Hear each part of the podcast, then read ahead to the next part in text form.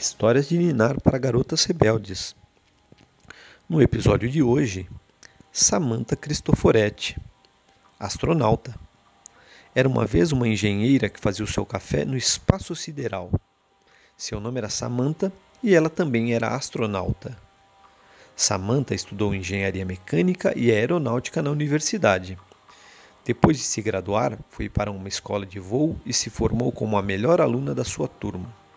Samantha se tornou piloto de caças na Força Aérea Italiana, mas queria voar ainda mais alto.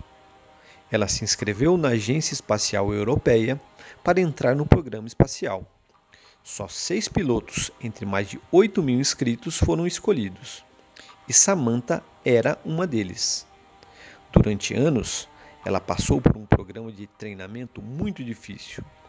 Em um campo de treino embaixo da água em Houston, Texas, Samantha teve que aprender como montar equipamentos no fundo de uma piscina quatro vezes mais profunda que uma piscina comum, como nadar vestindo um traje espacial e como lutar embaixo d'água.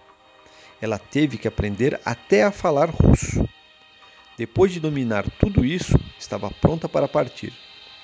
Na Estação Espacial Internacional, a capitã Cristoforetti fez mais de 200 experimentos para estudar como o corpo reagia a longos períodos em gravidade zero. No futuro, os seres humanos viverão em vários planetas, previu. Então é importante saber o que acontece com os nossos corpos no espaço. Durante a missão, Samantha também experimentou vários tipos de comida.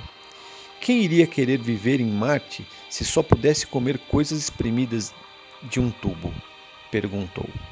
Ela foi a terceira mulher europeia a viajar para o espaço e a primeira pessoa a fazer um café lá. Ela nasceu na Itália em 26 de abril de 1977 e segue nesta profissão de astronauta.